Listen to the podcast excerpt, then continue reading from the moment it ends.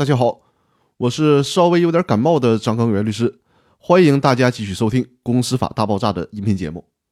这一期和大家讨论的话题是：股东知情权诉讼立案的时候，需要如何证明股东身份？股东把公司起诉到法院，要求行使股东知情权。司法解释的要求是，股东在起诉的时候应当具备股东身份。那如何证明自己具有股东身份呢？最典型的当然是在公司登记机关登记了。其次是提交股东名册，但如果既没有公司登记机关备案，又没有股东名册，那怎么办呢？实践中也确实有这种情况，比如说隐名股东就是典型的例子，没有公司登记机关备案，又没有股东名册，但是呢还想通过诉讼行使股东知情权。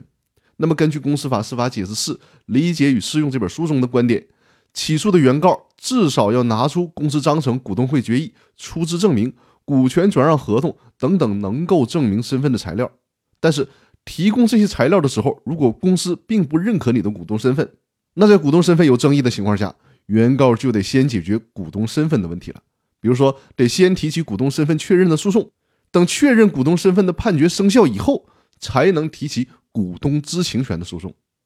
另外呢，也不是说拿出公司登记机关的登记证明或者是股东名册就肯定具有原告的资格了。因为在一些特殊的情况下，即便是有公司登记机关的登记，但是公司如果能拿出证据来证明原告已经脱离了股东身份，那么法院就会驳回原告的起诉。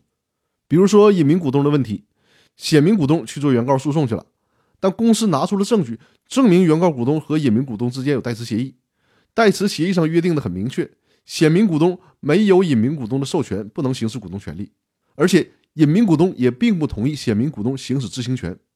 那这个时候。原告的诉讼请求就很可能被驳回。再比如，原告与他人已经签订了股权转让协议，股权也已经转让了，只是还在办理工商变更登记手续的过程中，这种情况下也会认为原告已经不具有了起诉资格。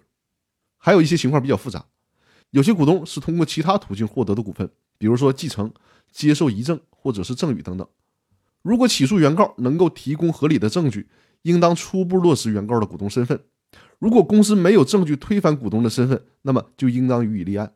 总之呢，如果想通过诉讼来行使股东的执行权，就需要提交股东名册、出资证明、公司登记机关的登记证明、公司发行的记名股票或者是无记名股票、证券登记结算机构出具的持股证明或者是公司章程、股东会决议、股权转让合同等等能够证明股东身份的材料才可以。